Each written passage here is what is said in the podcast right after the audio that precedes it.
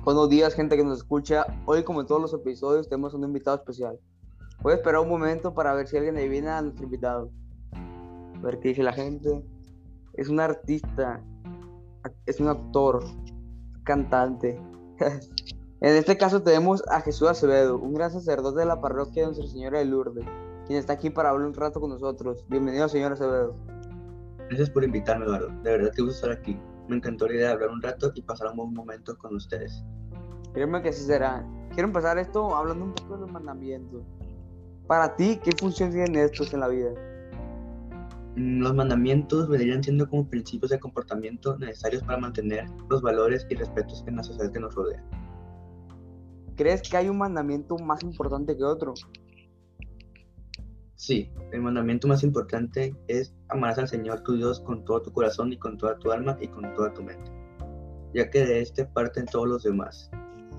Interesante, la verdad pensé que todos valen igual. Em, existen diez mandamientos, ¿verdad? Mm, sí, provenientes de Dios, son diez mandamientos. A veces también se les conoce como un decálogo y son los que debes de seguir en tu vida diaria. Una pregunta, señora Acevedo. ¿Usted se sabe los diez mandamientos de memoria? Sí, porque es lo primero que debes de hacer para tener esta profesión. Los mandamientos son, amarás a Dios sobre todas las cosas, no tomarás el nombre del Señor tu Dios en vano, sacrificarás las fiestas, honrarás a tu padre y a tu madre, no matarás, no cometerás actos impuros, no robarás, no darás falsos testimonios ni mentiras, no consentirás pensamientos ni esos impuros y no codiciarás los bienes ajenos. Una pregunta que muchos se hacen es, ¿cómo podrías aplicar los mandamientos en la vida? Lo primero que tienes que hacer para poder aplicarlos es conocerlos, ya sea que te los sepas de memoria o los comprendas. Después irlos llevando a cabo poco a poco, ya que es un proceso muy lento que conlleva mucho tiempo. Sin embargo, ya que te vayas acostumbrando, no existe problema alguno en practicarlos al día con día. Adra, muchas gracias. Eh, de parte de mis dudas, ya pues ya están aclaradas. Eh, pero ahora me gustaría que aclararas algunas dudas de la gente que nos está viendo.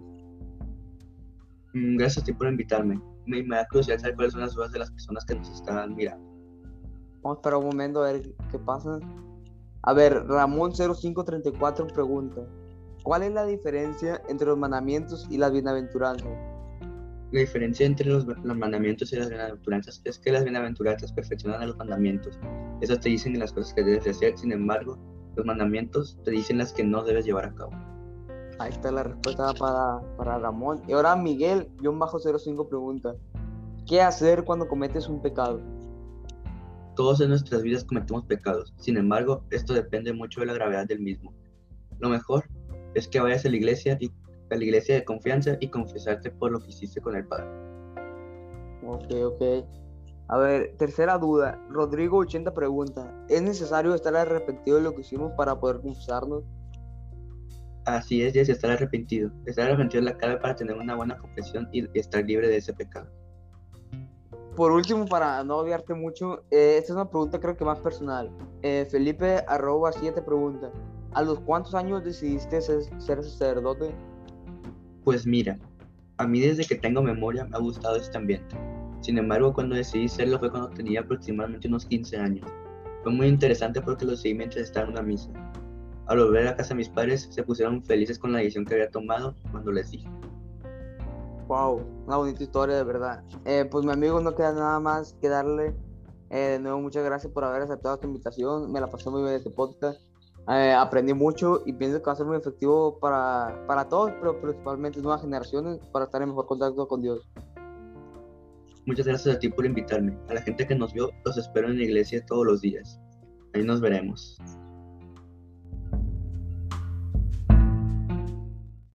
Esto sería todo por hoy. Muchas gracias por su participación y a nuestros oyentes dejen sus comentarios opinando sobre el tema. Oh, thank you.